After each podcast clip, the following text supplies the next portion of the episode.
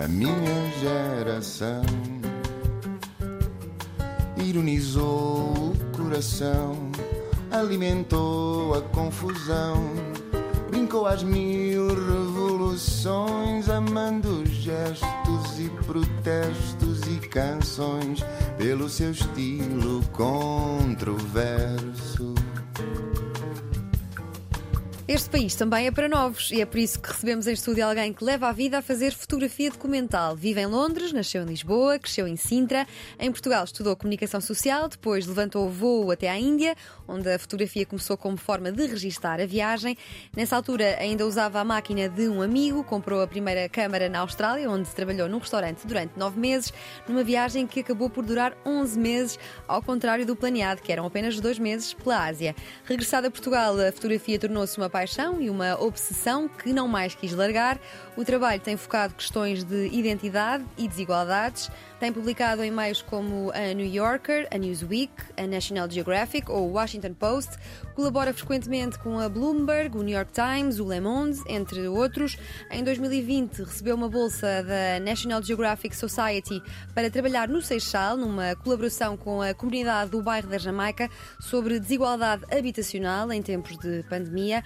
O projeto durou oito meses, culminou num filme exibido no DOC Lisboa, no Micar Porto e no MAT. Atualmente dá aulas na London College of Communication, onde em 2014 concluiu o mestrado em fotografia documental e fotojornalismo. Muito mais coisas havia para dizer neste percurso inspirador, em que quero já mergulhar de cabeça. José Sarmento Matos, muito bem-vindo. Obrigado. Explica-nos lá como é que tens eh, publicações em tantos órgãos internacionais, para além do talento. É só preciso talento? É preciso tempo, é preciso mais do que talento, acho que é preciso dedicação e persistência. Eu não, eu não penso muito nas publicações ou para quem trabalho normalmente, uhum. porque acho que o, o, mais importante é pensar no trabalho em si, no trabalho que faço.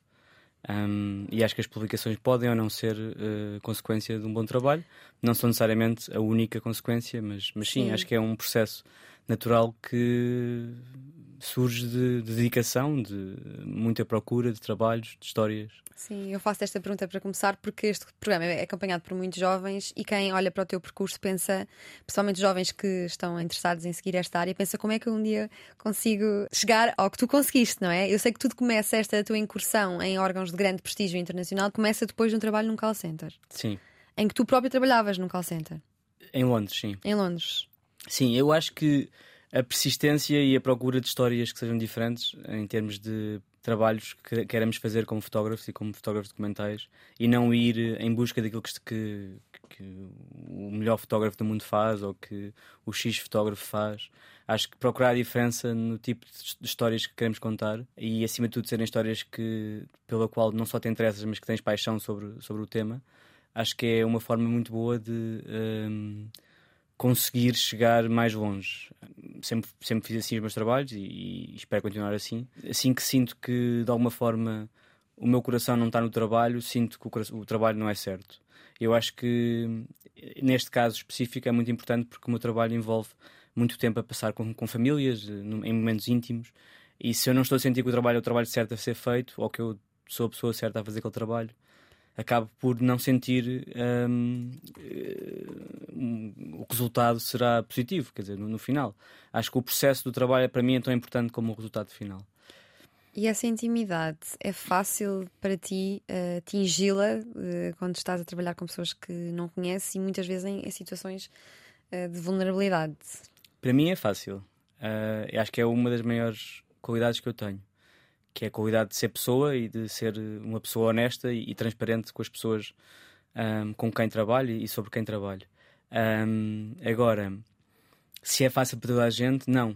E eu acho que também por isso é preciso sabermos um, o que é que podemos fazer ou como é que podemos contar histórias e também fazer o trabalho de casa no, no, no, no posterior, que é saber também digerir as histórias que contamos. Não é?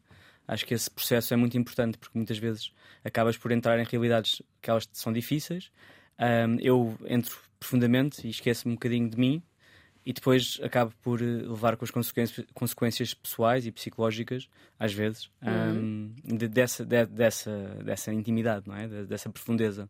Mas eu perguntava também se era fácil no sentido de uh, as pessoas que aparecem muitas vezes nas tuas fotografias se sentem confortáveis, se há uma conversa, uma preparação para aquilo que vais fazer, se chegas a um local e já vens com a, com a máquina, com a câmera fotográfica, ou se há uma, Demora uma muito tempo. primeira abordagem. Demora muito tempo. Primeiro, uh, depende um, um, pouco da necessidade um, ou o tipo de trabalho que estou a fazer, não é? Se for um trabalho de longo prazo, a minha, a minha abordagem é, é muito mais lenta é? e ainda mais respeituosa das pessoas. É?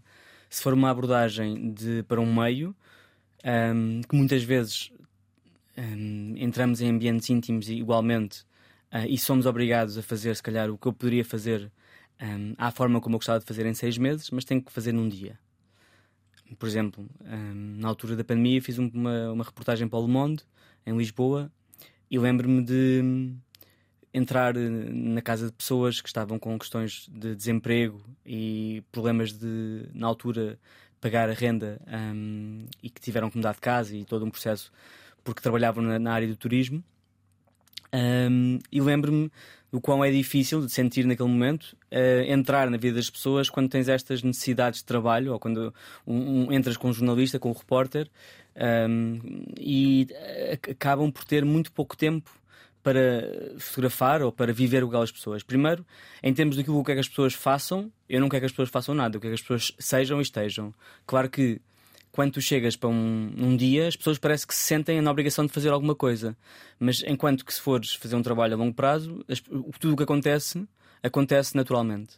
Um, se o meu trabalho é a longo prazo, eu entro sem câmera, primeiro, e primeiro começo a fotografar é um processo. Ao, ao, ponto que há um, não sei, há um momento de, deste projeto ou desses projetos em que as pessoas estão à vontade e que, que esquecem-se que eu estou ali. Inclusive, no final do projeto entre a Madeira e a Venezuela, foi um parto, uh, que é a conclusão de, dessa história, um, na Madeira. Ou seja, para mim, chegar a, a, a essa confiança um, de as pessoas quererem que eu esteja no momento porque percebem o quão importante aquele momento também é para a história que eu estou a contar sobre elas. Um, para mim, isso é, é, é, é, gratificante, não é? Sentir essa, essa, essa confiança. Mas tudo isso eh, são vários processos. Agora, se eu sou capaz de, num dia, por exemplo, quando comecei o trabalho com, com o bairro da Jamaica, a primeira vez que fui ao bairro da Jamaica foi em assignment para a Bloomberg. Uh, eu fui durante um dia, o jornalista, o repórter, teve só três horas, mas para mim fotografias não existiam, porque eu não fotografo assim que chego ao bairro da Jamaica, porque não está nada a acontecer, era simplesmente sobre a vida das pessoas, e eu não ia fotografar só a, fachada dos prédios, ou, ou os prédios, ou, ou o que está por fora. E para mim era importante quando esse artigo era sobre a desigualdade habitacional, na altura da pandemia também. Era importante para mim ter o dentro da casa das pessoas, o, a, a parte mais íntima. Um, e esse dia foi muito difícil, porque ainda mais por ser o bairro da Jamaica, por ser um bairro social que tem muitas vezes a forma de ser contado eh, ou as imagens são, são muito clichês, são muito repetidas. Uh, por exemplo, no, no, bairro da Jamaica, uma das imagens mais repetidas uh, anteriormente era as caixas dos Correios, que eram caixas dos Correios muito, muito, muito específicas. É uma imagem que se via muito antes um, em relação a, a, ao que é o bairro da Jamaica. E para mim era importante entrar na, na casa das pessoas. Nesse dia, eu fiquei mais do que 3 horas, acabei de ficar o dia inteiro e senti uma abertura brutal um, das pessoas perante a minha, a minha presença. Agora, qualquer pessoa ia chegar lá e ter essa abertura? Não. Um, há uma capacidade que eu tenho uh, que eu não consigo passar às pessoas e acho que nem todas as pessoas têm que ter essa capacidade. Que é a capacidade de saber quando fotografo, saber estar, saber ouvir. Uh, ouvir, acho que é, é fundamental. E, e saber quando fotografar e ser sempre transparente com, com, as pessoas sobre aquilo que estás a fazer. Sim, eu tinha aqui o bairro da Jamaica programado para mais tarde, mas já que uh, falaste do bairro da Jamaica, para quem não está a par de que bairro é este, conta-nos um pouco uh, da história deste bairro, que na verdade é, uh, oficialmente se chama Vale de Xíxaros. Xíxaros, exatamente. Vale de Xíxaros. Então, o bairro da Jamaica é um, um bairro que está, na verdade, a terminar. Está uhum. neste momento a ser. não neste momento, mas tem sido um processo gradual felizmente, porque era o que as pessoas queriam, realojado e, e também demolido. Mas na origem estão construções ilegais? Na origem estão construções que não, que não foram terminadas, foram abandonadas num... Por uma empresa que faliu? Uma empresa uh, angolana que faliu, ou, ou, houve uma questão de movimentos de dinheiro e uma das pessoas responsáveis fugiu. Isto no final dos anos 70. E entretanto começou a ser ao, ao longo do tempo ocupada por várias comunidades, inclusive comunidades uh, de países PALOP. Uhum. A, esmaga um, a, esmagadora maioria da, das pessoas que viviam lá eram de São Tomé, uh, Guiné e Angola. Angola, sim. Houve alguma uma altura havia pessoas de, de Cabo Verde e também há muitas pessoas uh, de etnia cigana Roma. Bastante, mas mais, mais no, à volta do, do, dos prédios. Entretanto, um, houve desenvolvimento nos prédios, os prédios foram crescendo. Um, cresceram, um dos prédios maiores cresceu mais quatro andares, que foi o primeiro prédio a ser realojado neste, neste plano de realojamento em 2018. Que depois o, o, o projeto era suposto ter sido terminado em 2022. Era um plano com fundos europeus um, de realojamento de todo o bairro. E pronto, isso foi o que me fez uh, querer fazer o projeto, porque ainda mais na altura da pandemia, um, o relojamento está a ser feito num, num, contexto local, ou seja, as pessoas estão a ser relojadas para casas um, que foram melhoradas pela Câmara, mas não estão num prédio só, estão em vários prédios. Portanto, é na zona do Seixal, uh, perto de, do bairro. O Fogoteiro. Sim, Seixal, Fogoteiro, Amora. Amora, por ali. Portanto, este relojamento acabou por ser atrasado e que causou que é difícil para as pessoas no contexto de esperança que lhes foi dado, não é? E há muitos bairros sociais que as pessoas não querem sair, não é? Neste caso, as pessoas queriam sair, queriam, queriam de facto condições de habitação melhor, uh, condições de habitação onde as pessoas fazem parte de um programa que pagam uma renda, claro, mas uma renda de acordo com os seus rendimentos. E esse momento em que eu fui ao bairro da Jamaica, na, para a Bloomberg, apercebi-me desta realidade, e percebi-me que isto foi em plena pandemia, foi em junho de 2020, e apercebi-me desta realidade de desigualdade e o quão também a pandemia afetava mais ou aprofundava estas desigualdades. Mas quando digo desigualdades, não, não tem só a ver com a desigualdade de habitação, tem a ver com a desigualdade eh, racial, tem a ver com a questão de, de, segregação. E então, segregação foi algo que aconteceu bastante. Inclusive, os mídias acabaram por, de alguma forma, também uh, promover isso, porque cada vez que havia um evento, houve um momento em que supostamente houve 14 pessoas com Covid no bairro e foi em maio, antes de eu ir lá, e foi suficiente para as autoridades chegarem e fazerem um cerco ao bairro. Ou seja, uh, um bocadinho como aconteceu aqui em Lisboa com aquele prédio um, de imigrantes, em que houve um surto, mas neste caso não sequer foi um surto, foram 14 pessoas Claro que isso depois cria uh, uma, uma, uma, segregação muito grande daquelas pessoas quando saem, assim que podem sair da zona, assim que o, o os nossos confinamentos acabaram. Houve muitas histórias de, de, constante discriminação, de aquelas pessoas podem trazer eh, o Covid, ou, sabes? Isto, isto, é, isto, é, muito grave. Sim. Porque, uhum. Então, na altura, fiquei com. Quer dizer, com. Senti que esta história teria que ser feita e quem até uma bolsa Pois, eu queria saber como é que entra a Bloomberg primeiro e depois como é que entra esta bolsa da National Geographic Society. E também perceber se muitas vezes uh, és tu que propões os temas ou também uh, recebes encomendas. Vá. Depende. Às vezes recebo encomendas para coisas mais curtas, mas o meu trabalho, que é feito a longo prazo, é difícil de ser feito em encomendas, porque uhum. eu preciso mesmo de tempo. E infelizmente esses investimentos já não existem como havia antigamente, a não ser que consigas candidatar-te uma, uma bolsa e ter apoio. Um, a National Geographic Society tem esses apoios. Um, e quando consegues essa, essas bolsas, neste caso a bolsa era muito pequena, aliás, era uma bolsa de emergência para ajudar uh, várias pessoas, não só fotógrafos, mas contadores de histórias ou, ou mesmo uh, exploradores que fossem uh, relacionados com biologia ou, ou relacionados com, com qualquer tipo de ciência que fosse preciso investigar. Uh, este apoio tinha o objetivo de ajudar pessoas que estivessem no, no espaço específico a trabalhar nas comunidades locais.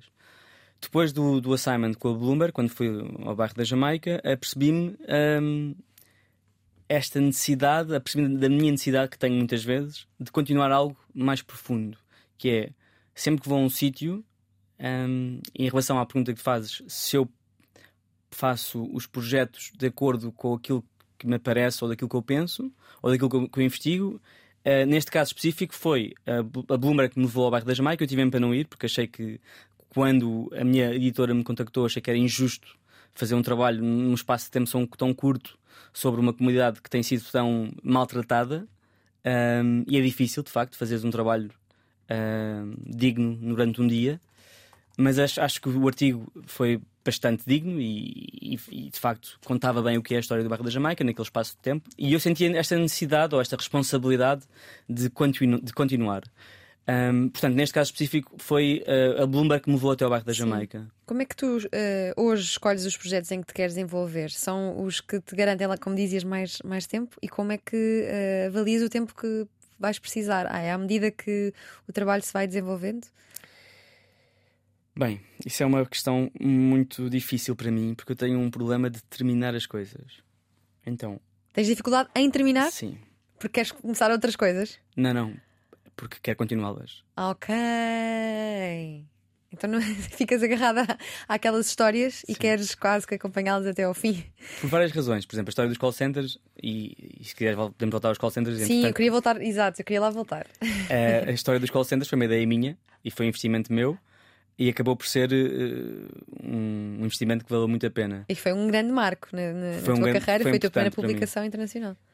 Eu, Ou no não? ano antes, tinha tido um livro publicado com um grupo de fotógrafos uhum. que eram tipo assim, pessoas que eu uh, tinha grande admiração, ainda tenho, não é? Uh, e para mim foi assim um ponto alto também. Era um pequeno, um pequeno Benjamin. Isto foi em 2015 e no mesmo no ano depois, em 2016, fui, fui para a Índia, para as Filipinas para mim foi muito importante porque me abriu a porta uh, para uma publicação grande como o New York Times. Aliás, uhum. foi uma publicação muito boa. E a partir daí abriu-me mais portas, porque esse trabalho foi publicado várias vezes. Acabei por pagar apenas as despesas, que isto é uma realidade. É? As despesas de todo o meu trabalho foram só pagas, não foram não houve lucro financeiro do, do trabalho, que, que é, um, é, uma, é uma realidade triste. Sim, mas isso é, uma, é, uma, é um fator comum a muitos uh, fotógrafos documentais e fotojornalistas, muitas vezes no início de carreira, que é fazer o investimento uh, do trabalho que, que vão fazer com o risco de depois nem ser publicado, não é? Claro, mas a questão de ser publicado é, é, é por um lado para partilhar o teu trabalho, mas por outro lado também para poderes um, teres um, um progresso de trabalho eu acho que não tem só a ver com, não tem só a ver com o início. Eu assumo que faço trabalhos mais comerciais, que são esses trabalhos que me deixam mais tranquilo para depois poder investir o meu tempo, porque eu também não quero que me estejam a dizer o que é que eu tenho que fazer ou não fazer, sabes? Não, prefiro ser independente e depois faço o que quero com o trabalho. Okay. Um, agora que ainda tem uma bolsa nova, uh, não, não me pergunto sobre o que é. Ok, vamos ficar Mas... a acompanhar depois desta entrevista. E já é, uma bolsa em que, se, se, for, se for aprovada, é, já envolve um trabalho de um tempo maior, dois anos concretamente. No caso do Bairro da Jamaica, eu assumi que ia só fazer o trabalho em seis meses. Fiz um filme. Uh, o filme durou mais três meses. Não tive mais. Uh, não, não foi acrescentado nenhum orçamento para esses três meses extra, mas eu precisava desses três meses extra. E entretanto, ainda estou a acompanhar o bairro da Jamaica. Por uma forma pessoal, quero fazer um livro. Aliás, para o ano, em janeiro de 2024, tenho uma exposição em Lisboa, no espaço narrativa do, desse projeto. Lá está, é tal questão de não saíres, não conseguires sair. Mas nesse caso consigo sair porque o projeto, ou seja, o bairro vai acabar. Então o meu, o, o, aí há um ponto, finalmente, um bocadinho como o nascimento da criança, das, das, das imigrações entre Madeira e Venezuela e o regresso de, de, dos luso-venezuelanos para, para a Madeira. Eu acompanhei esse, esse retorno, ou esse, essa imigração reversa, uh, ou uh, contrária, de dois lados, vai a dois sentidos. E nesse caso o projeto acabou por terminar com o nascimento de, de uma criança que é a terceira geração. A primeira geração imigrou da Madeira para a Venezuela, a segunda geração nasceu na, na Venezuela.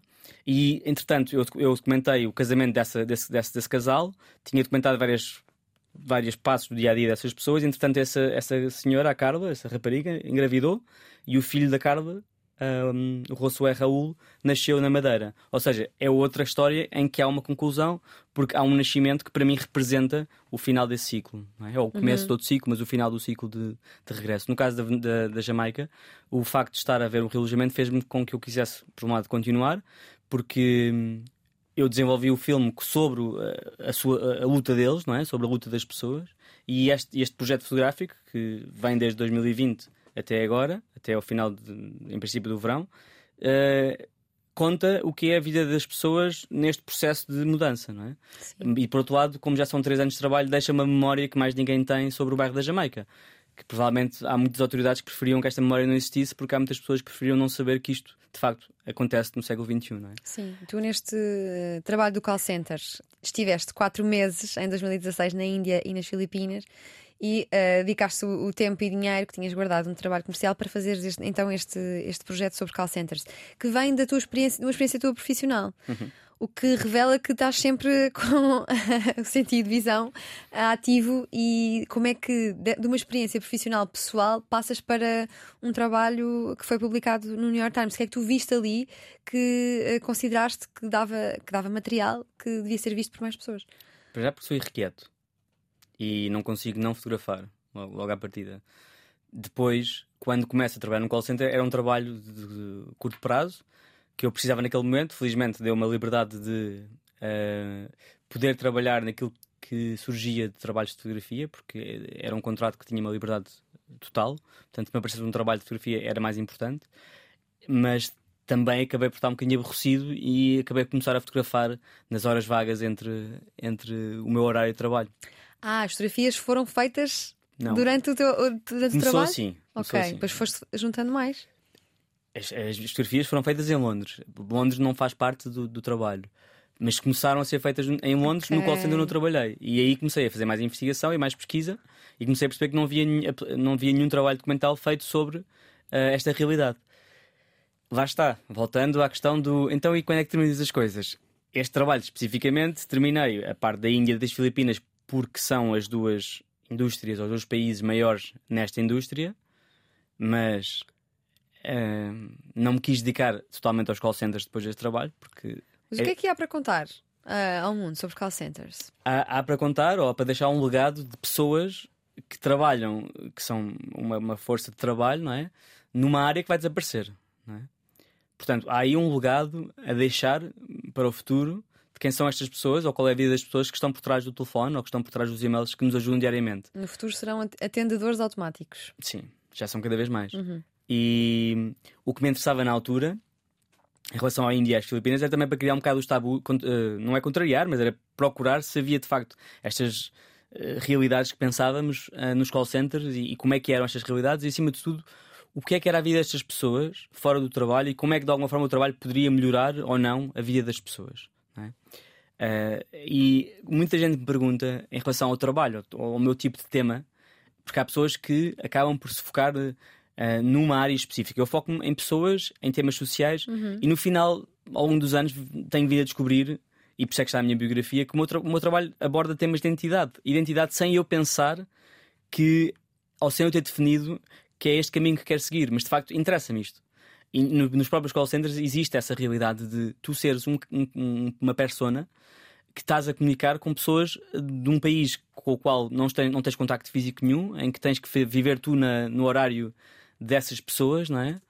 Neste caso, entre a Índia e os Estados Unidos da América, ou entre a Índia e o Reino Unido, e acabas tu ter que saber sobre a cultura desse país e acabas por viver no horário americano. Um, e inclusive tens um nome próprio que pode ser um nome americano, não é? escolhes o teu próprio nome. Por exemplo, na questão de nas Filipinas, em relação ao transgênero, uh, foi uma, uma indústria fundamental para que pessoas transgênero pudessem ter um trabalho digno que um, pudessem desenvolver uma carreira e que pudessem um, ter um, um, trabalho que ao longo do tempo lhes permitisse pagar a sua vida. E que é uma coisa é um exemplo muito específico que nas Filipinas especificamente eu trabalhei bastante essa questão de transgênero como é que os call centers favoreciam de alguma forma a menos desigualdade para pessoas transgênero nas Filipinas terem trabalho. Sim, e a perguntar se, se quando uh, trabalhas com pessoas transgênero te confrontas com a desigualdade no seu estado líquido. Sim, eu acho que em, em termos de desigualdades, neste momento, é qualquer tipo de minoria, de todas que podemos, possamos falar, é a que sofre maioritariamente, universalmente, mais desigualdade neste momento, eu acho. E nas Filipinas é brutal isso, porque nas Filipinas é um país extremamente católico, em que hum, há uma, há uma questão. Uh, muito difícil, que por um lado há uma aceitação familiar, no geral, acho eu, e pelo menos eu percebi isso, em relação a questões transgênero, mas depois a sociedade não aceita.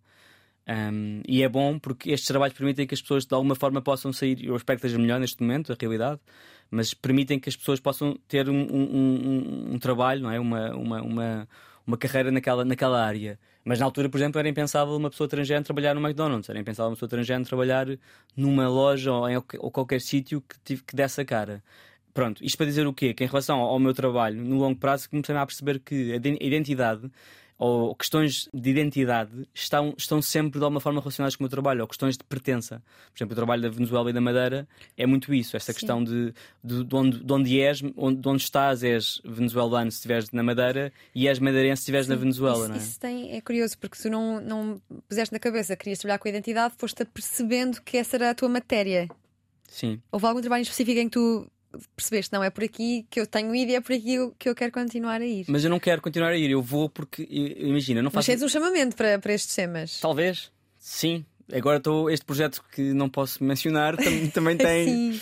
também tem um bocadinho de questão de identidade e já envolve natureza, que é engraçado. Este, okay. este projeto já envolve bastante natureza. Mas isto para dizer o quê? Em relação a, a, a, a esse caminho, um, nenhum trabalho um, foi feito uh, forçadamente. Nenhum dos meus temas que me interessam são forçados.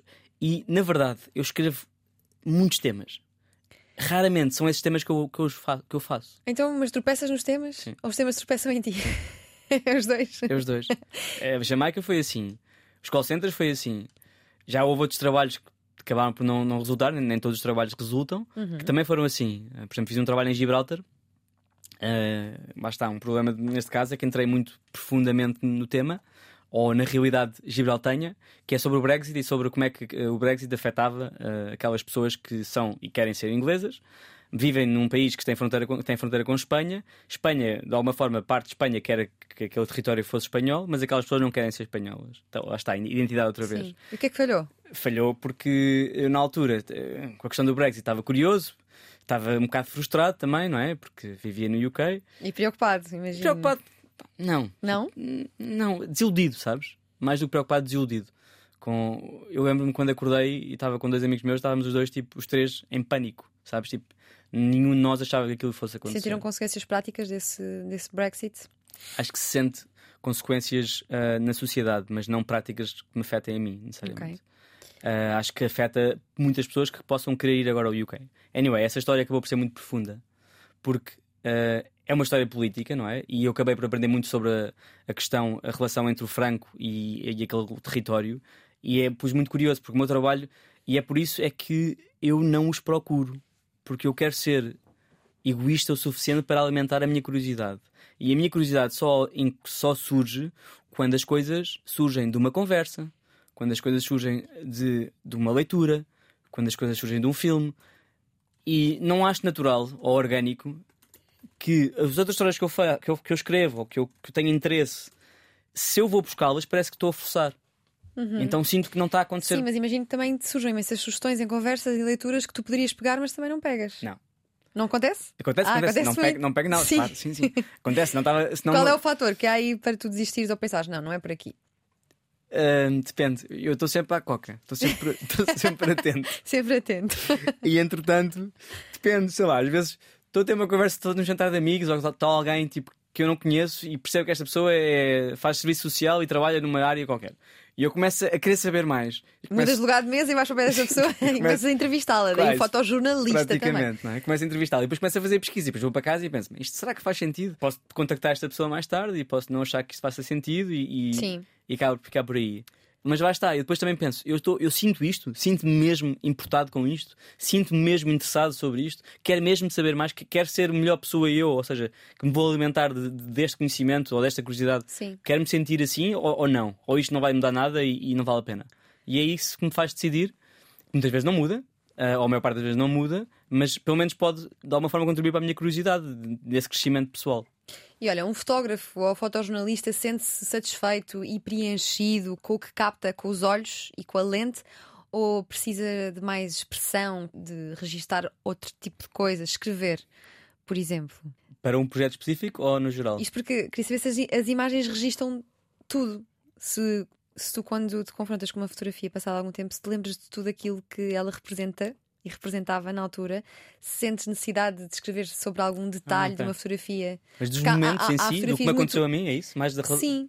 Uh, há, há, há, imagens muito claras e óbvias que nos, parece que quase nos contam tudo e há outras que não, não, não, não são assim tão óbvias e não são tão interpretáveis a uma, a uma primeira vista. Sentes okay. essa necessidade de fazer um, sei lá, um diário de bordo, por exemplo? Sim, eu, eu, eu escrevo sobre. Eu escrevo bastante em viagem e tenho tenho algumas notas que faço hum, com frequência. Mais porque eu, se trabalho em constantes entrevistas das pessoas, não é? Tenho que sempre que gerir mais ou menos essa. Uhum. E quando começo um trabalho, tenho sempre um mapa em casa, tipo. Por exemplo, no caso da Jamaica, tinha um mapa género uh, CIA. Tipo, como é que vou fazer este projeto? Como é, quem é que vai, quais é que são as ligações que, Sim. que vão chegar a X? Quais é que são as pessoas principais do projeto? O que é que eu quero trazer com o projeto? Uma preocupação de storytelling. Sim, aqui. sim, constante.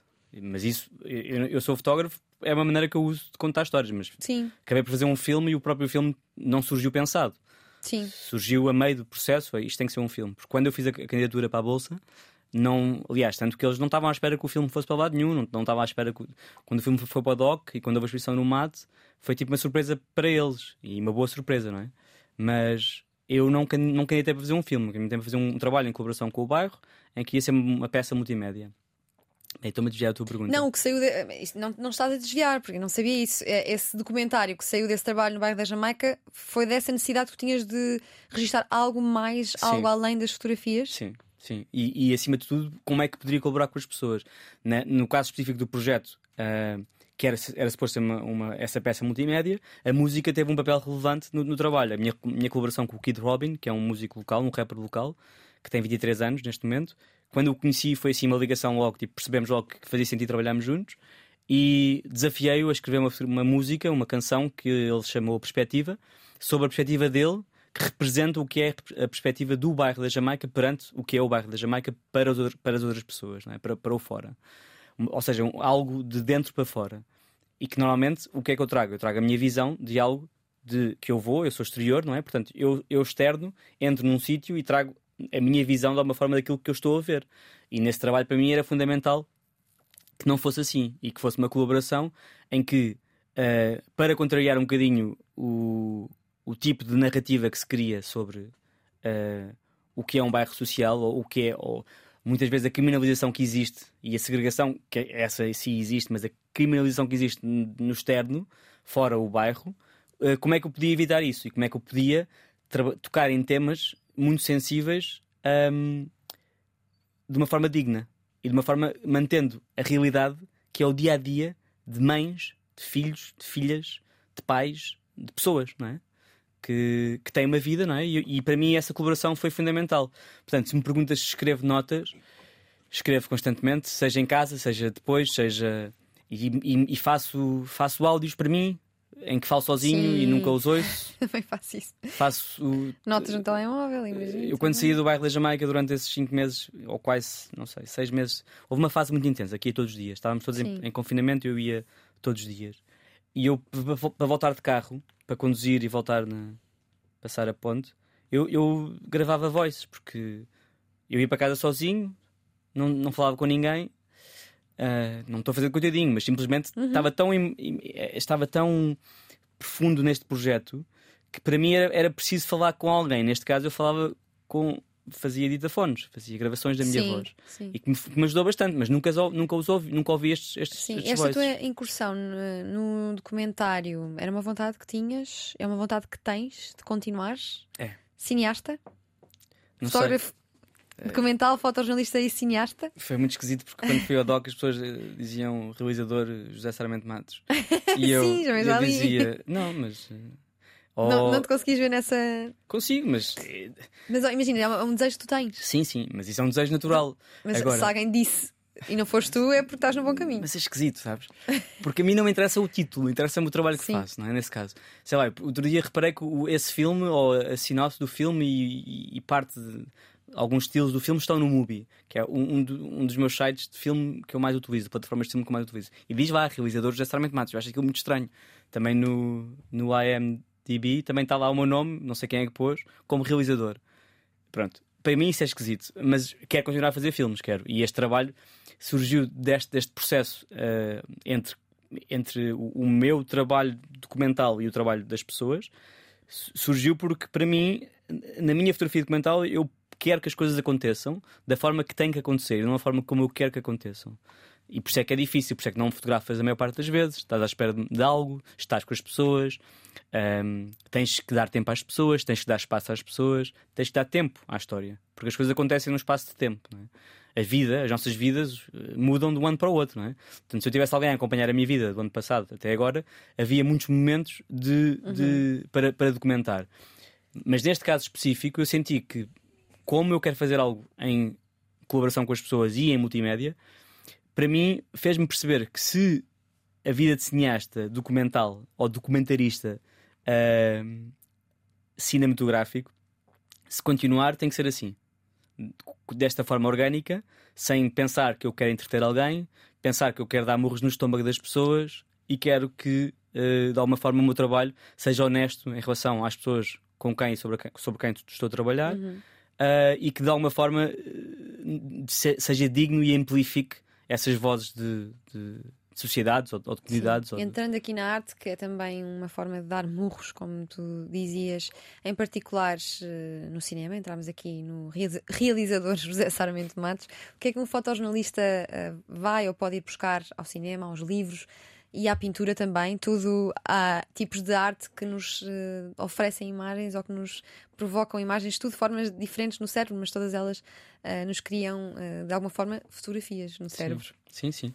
Mas só voltando à parte da fotografia, uhum. eu não uhum. quero que as minhas fotografias criem também algo de óbvio. Eu quero exatamente que as minhas fotografias façam que cada um tenha a sua própria interpretação e viagem, porque se eu fosse fotografar o óbvio, eu acabava por, por fotografar uh, as realidades onde, onde acabo por Sim. sobre quem trabalho de uma forma que já foi feita, ou, ou clichê, não é? Eu quero que as minhas fotografias de alguma forma tenham um impacto uh, diferente em várias pessoas e, e, um impacto emotivo e mais não só o impacto de ah, está a acontecer, que coisa bonita, que bem que fotografaste. Eu, okay, para mim então, isso não interessa tanto. Uma boa fotografia para ti é uma fotografia que todos conseguimos interpretar à primeira ou é uma fotografia que pode ter várias camadas e por isso, uh, num primeiro olhar, podemos não captar totalmente.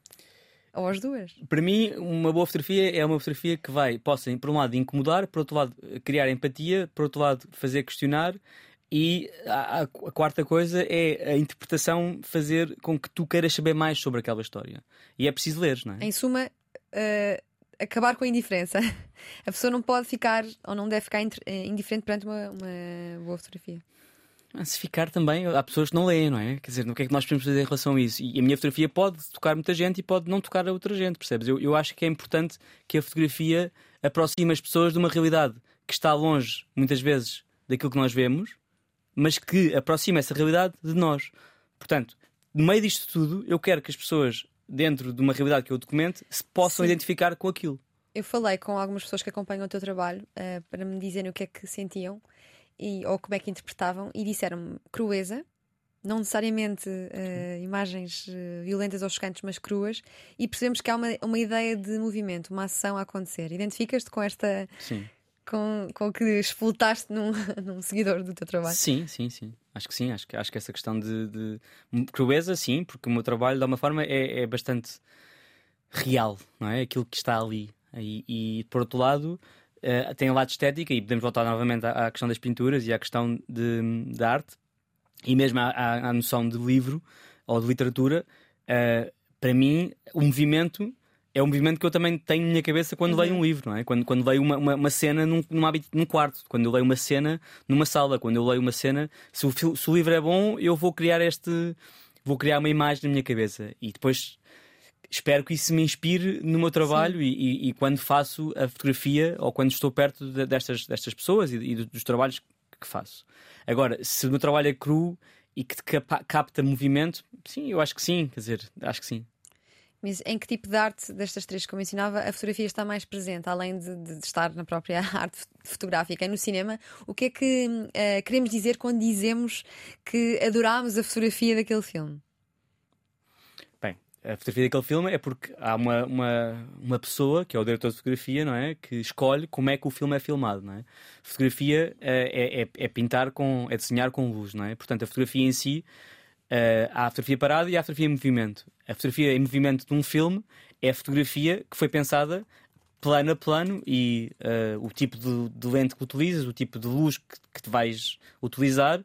Portanto, a fotografia num filme é, em termos de abordagem aquilo que queres captar, é, tem a mesma abordagem, uh, só que se calhar com uma produção maior, que o meu trabalho, quando eu fotografo, uh, aqueles 3 minutos ou aqueles dois segundos que eu tenho para pensar antes de fotografar.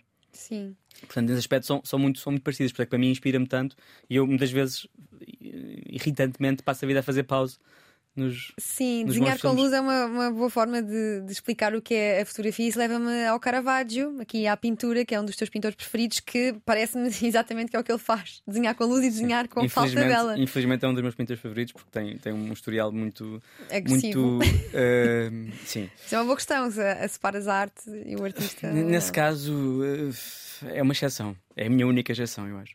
Ahm, mas também gosto muito, gosto muito da Paula Rego, gosto muito do Rembrandt. eh, sei lá, eu acho que a pintura. E depois também não gosto só do Caravaggio, gosto de toda a, a escola que surgiu mais tarde, porque o Caravaggio é um contemporâneo e que houve um espaço de tempo muito grande em que não houve continuidade de- desse trabalho. Ahm, houve, depois vários contemporâneos de vários eh, seguidores do, do Caravaggio. Mas este- estes pintores que mencionaste, além, falta aqui dos teus preferidos, o William Turner e José de Ribeira, eh, influenciaram a tua arte ou chegaste a eles já depois de, de- de- desta tua incursão, esta tua obsessão, esta tua paixão eh, pela fotografia que, que ficou ativa a partir dos 22 anos? Eu era uma pessoa muito pouco interessada ahm, antes da fotografia. Eu- A minha vida mudou completamente. Eu digo aos meus. Conectou-te ao mundo a fotografia? Sim, eu digo isto às pessoas e as pessoas, não, não és nada, tipo, és uma pessoa. Eu, não, não sou mesmo. Há pessoas que percebem o que eu quero dizer com isto. Uhum. E eu tinha interesse em pintura, eu tinha interesse em cinema, mas o, o, o interesse era um interesse. Não era básico, mas era havia um interesse. Eu lia, mas não tinha a mesma, a mesma. Sentia que não estava a tirar partido para mim, sabes? Hum, então, não há nenhuma pintura ou nenhum fotógrafo que eu possa dizer que seja inspiração para mim. Porque eu lembro-me, quando comecei a fotografar de uma certa maneira, só depois é que descobri os fotógrafos que durante muitos anos fotografavam dessa maneira. Sim. E para mim foi tipo, olha, estes também fazem assim, não é? Tipo, como é óbvio, eu não estou a criar nada. Sim. Mas para mim foi uma influência depois encontrar quem é que são os pintores que estas pessoas se inspiram. Quem é que são. eh, no, no- no- no caso da literatura é diferente, porque depois interessa-me literatura relacionada com questões de direitos humanos ou com pessoas que de alguma forma dão eh, ou amplificam uma voz específica eh, que não tem voz de outra maneira, ou que na altura, no século XX, eh, esse escritor ou essa escritora foram fundamentais para essa matéria ou para, para essa desigualdade. Mas no caso da pintura, estas influências surgem depois de eu fotografar ou ao mesmo tempo. Não foi aquela coisa de um dia quero fotografar e quero fazer fotografias como o X fotógrafo, ou como o Caravaggio, ou como o Rembrandt, ou como o Turner. O Turner tem uma luz muito específica na sua paisagem e eu fotografo muito pouca paisagem. Não é? Ahm, o Caravaggio tem uma luz muito específica e, e fotografa e, e- as pinturas dele envolviam pessoas, não é? E para mim aquilo é mais perto do, do meu trabalho. Sim. Ou gostava eu que fosse mais perto do meu trabalho. Sim. Ahm, agora, acho que é um processo e depois o próprio trabalho eu, quero que ele se vá mudando, não é? Eu- a minha abordagem estética também mude. Sim, a fotografia é sem dúvida uma fonte de eh, curiosidade para ti, de eh, de alguma forma uh, estimular a, curiosidade que tens pelo mundo, confrontaste-te depois da, da fotografia com vários tipos de arte e também te confrontaste com o teu próprio privilégio. Uhum. Que, Podes eh, escrever a minha biografia na próxima vez.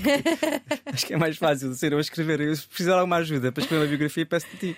Pode ser, pode podemos, ser. podemos pensar nisso quando lançares o teu próximo projeto. Ok. Eh, Como é que eh, houve esta descoberta do, do teu próprio privilégio e de que forma é que influenciou o teu trabalho? E imagino que tenha sido uma fonte para um motor quase para, para continuares. Sim, e é. Como é que. Desculpa. Como é que. Como é que te confrontas com ele? Sim. Se houve algum momento, eh, imagino que tenha sido gradual, não sei se houve um momento mais, mais específico. E como é que lidas com ele, estando constantemente confrontado com a falta dele, não é? Uhum. Eu acho que é- é- foi gradual e acho que ter sido de Portugal e ter estudado pelo menos ter, ter- tido esse privilégio foi muito importante para este desenvolvimento de análise do quão privilegiado eu sou e que de forma quero, quero também aprender mais e quero eh, alimentar esta curiosidade de perceber eu ahm, como é que o meu trabalho possa ou não ahm, comunicar ah, desigualdades, não é? Ahm, a minha ida para Londres foi muito importante porque no caso do mestrado que estudei acabou-me por meter numa área da fotografia muito mais lenta e muito mais estudiosa eh, e muito mais de menos news e tipo um momento, mas mais pensar sobre o que estou a fazer e as pessoas ou as histórias que quero fazer. E já em Londres, né, no contexto de estudante estrangeiro, comecei a trabalhar questões logo de identidade e questões de imigração difícil, um, tanto no, no, durante o mestrado como no meu projeto de mestrado, que me foram abrindo os olhos uh, de alguma forma. E, e, quando eu digo abrir os olhos, é no sentido mais pessoal, mas também de querer me alimentar, e por isso é que eu digo, é um processo egoísta, mas querer me alimentar daquilo que, que pode ser difícil para muitas pessoas, que para mim não foi difícil, e como é que eu de alguma forma posso compensar, uh, ou seja, os recursos que eu tive para poder contar essas histórias. E acima de tudo, ainda assim, ter este, este processo sem nenhum tipo de. Uh, superioridade, que é um, do, um, dos problemas mais graves em termos de, do que é o colonialismo e do que é a exploração de alguém que chega a um sítio e outras pessoas estão lá, sem nenhuma condescendência, sem nenhuma condescendência, e, e, e, ser o mais eu possível e ser o mais honesto possível. Claro que ao longo do tempo, de tema a tema, não é? Um, e trabalhando em questões que possam ser um, possam ser enquadradas num, num tópico de identidade, tentar não um, levar só o conhecimento de uma para a outra, mas também eu ser tábua rasa em cada tema que trabalho. E aí, percebendo nesses temas específicos o, o quão essa minha tábua rasa de não entender possa fazer com que o meu, a minha curiosidade e, e tendo em conta o meu privilégio, como é que de alguma forma eu, eu posso contar estas histórias a pessoas que não têm uh, essas vidas, não é? Que não têm que passar por isso e elas identificarem-se, espero eu, ou levarem esse tal murro na barriga ou no estômago, uh, porque eu tentei tirar, contar essa história de uma forma muito próxima das pessoas, muito próxima daquilo que é a realidade das pessoas. Um, em, em, em, vez de ser uma história uh, superior ou condescendente ou sei lá, uma, uma, fotografia de uma criança em África em que fotografas a criança de cima para baixo, por exemplo, quer dizer, que, que é surreal. Uh, haver uma proximidade das pessoas que faça com que tu ou qualquer pessoa, uh, homem, mulher, uh, mais ou menos privilegiado, que se possa identificar com aquilo e de alguma forma vir a aprender ou, ou a inteirar-se do que se passa Sim, no mundo. Só há pouco mencionaste levemente que por vezes podes ficar assim um pouco derrubada emocionalmente depois de alguns trabalhos. Não sei se. Sim. E como é que resolves a hum, terapia? Não. é que uh, tens não, de conseguir arrumar isso para continuares a não seguir, resolve. não é? E não, não desistires e arrumares as botas. Uh, não, imagina. Acho que por isso é que também tenho um espaço largo de projetos, não é? E este o próximo projeto, uh, vamos fazer fisgas, é um tema que me interessa e é menos chocante em termos de, do que é a questão social mas e não vai trazer se calhar tanto impacto, acho eu, pessoalmente. Mas em termos de como é que eu vou digerindo isto, eu não vou digerindo, eu vou-me percebendo ao longo do, do, do, tempo que me está a afetar. Por exemplo, fiz um trabalho em 2015 um, numa, numa tipo de colaboração com, com a APAV. E esse trabalho especificamente, eu tinha 25 anos e hoje em dia olho para o livro e para o projeto que fiz e olho para as entrevistas que fiz com as pessoas e penso como é que aquela pessoa com 25 anos foi capaz de lidar com aquelas entrevistas. E eu não sei como é que fui capaz, porque de facto tinha 25 anos e a, a APAV dizia-me: Não, mas tu tens que fazer entrevistas com alguém. E eu: Não, não, eu não quero que ninguém esteja presente. As pessoas acabaram por contar coisas que nunca, nunca tinham contado à APAV. E o trabalho correu muito bem por isso, porque as pessoas abri conseguiram abrir aquilo que foi o processo de saída de uma situação de violência. E eu, mais tarde, uh, percebi-me, e esse trabalho é um trabalho baseado em retratos e em, em vida parada, em still life, vida morta. Um, mais tarde vim a perceber que um, houve um impacto muito grande. Eu não conseguia fazer retratos durante um tempo. Não conseguia dizer à pessoa para olhar para mim e eu fazer um retrato pousado. E eu só me apercebi disso um ano e meio depois. Por exemplo, o trabalho dos call centers não tem um único retrato, porque eu não era capaz de ter essa abordagem. Não era capaz de dizer: olha, desculpe, olhe para mim deixa-me tirar um retrato, que é, que é importante numa narrativa visual haver esse, esse, esse momento, não é? Pode ser importante, pode ser um, um, complemento. Isso também te dá menos disponibilidade para os teus próprios problemas emocionais, porque todos temos, se tu andas uh, tão assoberbado com problemas emocionais uh, que os teus trabalhos naturalmente te uh, dão, isso dá menos espaço para, para as tuas próprias questões? Não, acho que é isso. o mínimo que eu posso. Nem por isso. Não, eu acho que é o mínimo que eu posso fazer é, é digerir isto, Sim. tendo em conta que acabo por conhecer pessoas incríveis, acabo por entrar em realidades incríveis e acabo por ter pessoas a abrir as portas das casas delas. Eu acho que é, eu faço esse trabalho e eu também tenho os meus problemas, como é óbvio. Mas às vezes, quando nos confrontamos com tanta falta de privilégio, às vezes percebemos que os nossos problemas muitas vezes são nada, não é? São, Comparado com aquilo. Mas... Daí poderes ter ter ajudado nesse eu sentido. Eu não desprezo os meus problemas. Eu Sim. acho que relativizar não é uma questão que tenha que vir do privilégio. Eu acho que, que todos temos problemas. Então, questões de saúde mental, quer dizer, não, não há nenhum tipo de privilégio que beneficie ou, ou que te um, faça com que não venhas a ter problemas mentais. A questão é relativizar em, em termos de aquilo que eu quero com o meu trabalho e com aquilo que eu acho que é o meu objetivo como fotógrafo e como contador de histórias. Uh, sim, e então acabo por ter que fazer o trabalho de casa eu e pensar: bem, isto, isto foi eu que escolhi, ninguém me apontou uma, uma, uma pistola uhum. e disse: olha, agora tu vais ser fotógrafo e tu vais ter que fazer histórias sobre questões que possam não, não ser tão uhum. fáceis. Consequências das nossas próprias escolhas. Sim. Olha, e por cá, publicas menos em Portugal? Portugal de... estará menos interessado em questões de identidade e desigualdade. Temos boas publicações para mostrar bons trabalhos de fotojornalistas portugueses e não só. Temos pouco interesse, mas sabes que isso não é só no fotojornalismo, não é? Como é temos... é que lidas? Como é que olhas? Como é que analisas o estado da arte? O estado da arte, não sei se posso analisar, mas o estado da falta de apoio à arte é muito triste.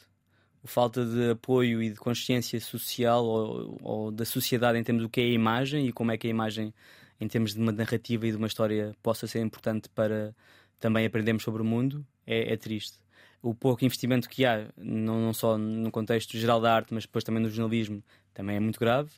Um, acho que é uma questão universal, internacional, o pouco investimento em jornalismo, mas acho que em Portugal um, há, há muitos bons fotógrafos, mas há muito, muitas pessoas a serem maltratadas e a serem pouco valorizadas pelo seu trabalho. Há algumas exceções, uh, e quando digo valorizadas, digo valorizadas em termos uh, financeiros também. Não é? Agora, se eu me vejo a publicar em Portugal, eu vou publicando em Portugal, aqui e ali, mas não, não é a minha prioridade. Aliás, a minha prioridade também não é publicar, na realidade. A minha prioridade é fazer os trabalhos e depois tentar perceber qual é que é o meio mais certo para, para, para, essa, para esse trabalho. Ou seja, seja em exposição, seja em publicação, seja em livro, seja em filme. Um, mas sim, preocupa-me um bocadinho. Preocupa-me, acho que está cada vez, uh, por um lado, a haver mais consciência dessa falta de investimento e muito, de, muito desse investimento tem que ser feito por associações ou por, por grupo de pessoas. Por exemplo, agora há um espaço novo em Lisboa, uh, que é de um, um, conjunto de grupos de amigos meus, uh, que é a Narrativa, e é um espaço muito, muito importante nesta, nesta, no fundo, nesta luta que, que temos de, por um lado, dar oportunidades a pessoas de contarem as suas histórias, porque acho que uma, um dos problemas do que é a fotografia é, historicamente, no século XX então, nos fotógrafos que nós seguimos, em que a maior parte são homens brancos, não é? E, e essa, essa análise de um homem branco americano ou um homem branco europeu ir e fotografar X país no, no Oriente é uma, uma abordagem que já está datada, não é? E, e, felizmente neste momento temos mais meios e temos mais formas de termos acesso ou darmos a, a muitas pessoas acesso de contarem as suas próprias histórias. Já, já estamos a combater um bocadinho isso. Eu acho que essas questões, por exemplo, em Portugal, são muito pouco debatidas. A questão, a questão de não haver muitas mulheres no, no fotojornalismo não é debatido, é, é, posto de lado. Temos algumas mulheres e está a ser melhorado, mas é uma questão que, quando tu vês alguns dos prémios mais importantes em Portugal, uh, vês uma mulher uma vez por dois anos. E é muito grave isso. isso é, é, ou seja, não é grave só a questão, é grave não haver. Uh... E não existem mesmo ou não estão a ser devidamente identificadas? Existem e provavelmente têm que existir mais. Mas a questão não é não existirem, a questão é, é a falta de oportunidade que existe para que uh, isso seja possível, porque é, é, muitas vezes visto, não só cá, mas fora também, ainda como um trabalho, que, quer dizer, que é absurdo, um trabalho de mulher, um trabalho de, um, desculpa, um trabalho de homem.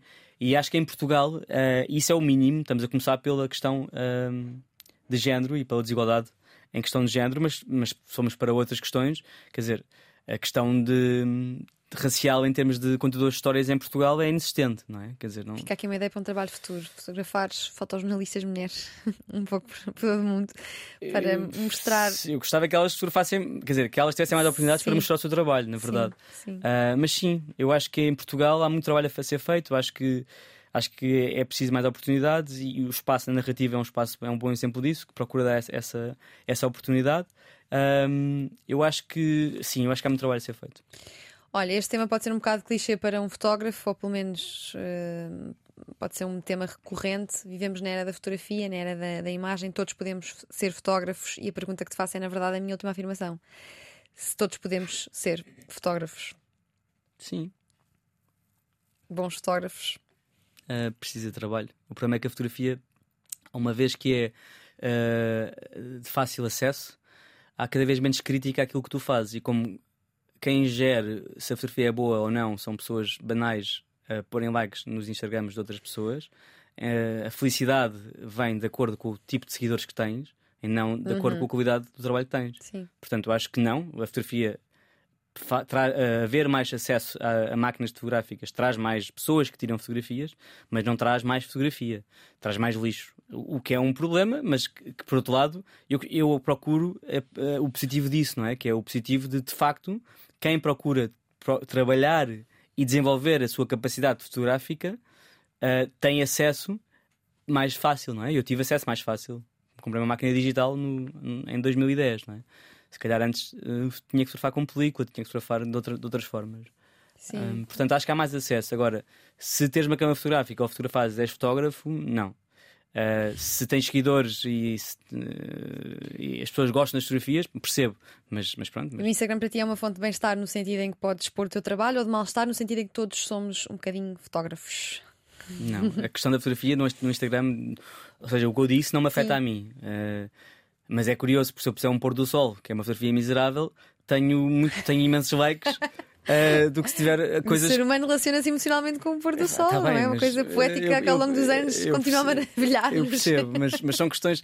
Em termos de trabalho, é muito fácil fazer uma fotografia Sim. boa de um pôr do sol. Ou, ou é muito difícil fazer uma fotografia extraordinária de um pôr do sol, mas uma fotografia que, como é o pôr do sol, já é tão bonito, não é? Sim. Que seja. Uh, para o like é, é fácil, não é? Eu estou a dizer isto, mas já há muitos anos que isto acontece, não é só com o Instagram. Havia um site que era o site Olhares, que era isto, não é? O Flickr também tinha muita gente a clicar e a pôr, uh, escrever coisas Sim. incríveis e não sei Mas quê. há alguma rede mais amiga da fotografia do que o Instagram na, na atualidade? Não. E a analógica, onde é que fica? Onde é que ficou? Ainda faz? Está, está a subir bastante. Está a subir? Está a Sim. ficar eh, cool outra vez? Sim, infelizmente. Tu uh, fazes fotografias analógicas? Faço. Eu fotografo muito com Polaroid. Ahm, aliás, parte do projeto do bairro da Jamaica tem uma parte de retratos muito extensa fotografados em Polaroid, que é uma máquina dos anos 70, a minha especificamente. Ah, assim, uma coisa assim muito bonita, que parece um caderninho quando está quando tá fechado. Ah, e quando abre, fica assim, tem assim uma cena de velcro e, e é uma câmera muito bonita. E depois fotografo bastante com médio formato em película. Mas não é porque te, queira fotografar com médio formato, é porque de facto muda a minha forma de. Nesse caso específico, é um tipo de fotografia mais lenta, então ajuda-me a fotografar hum, num modo mais lento. Olha, e em relação aos jovens que nos estão a ouvir e que querem ser fotógrafos, fotojornalistas, fotógrafos document- documentais, o que é que se aprende num mestrado, num curso de fotografia eh, em Londres, como tu, onde tu foste, além do Easy e do Shutter Speed? Achas que é importante eh, todos, eh, que todos os fotógrafos tenham a formação ao nível do ensino superior? Acho que não. E apesar de eu ensinar, eu acho que o mais importante é quem está a fazer um curso, qualquer que seja, tenha consciência de que, por um lado, em fotografia não vai sair dali com trabalho e com diploma que lhe vai dar trabalho, não é? E por outro lado, só depende de si, não depende de mais nada. Uhum. Portanto, acho que sim, acho que é importante, pode ser importante querer desenvolver o teu trabalho, mas não com o objetivo de tenho este diploma, agora paguem-me. Não, porque isso não vai acontecer, aliás. Eh, acho que em cursos de 30 pessoas, que há 5 pessoas que saem de lá bem sucedidas. Mas o que é que tu aprendeste lá e o que é que hoje ensinas? Então, lá? aprendi lá o quão difícil é esta, esta indústria e o quão. Eles não mentem sobre isso? Não, e eu também não minto quando ensino.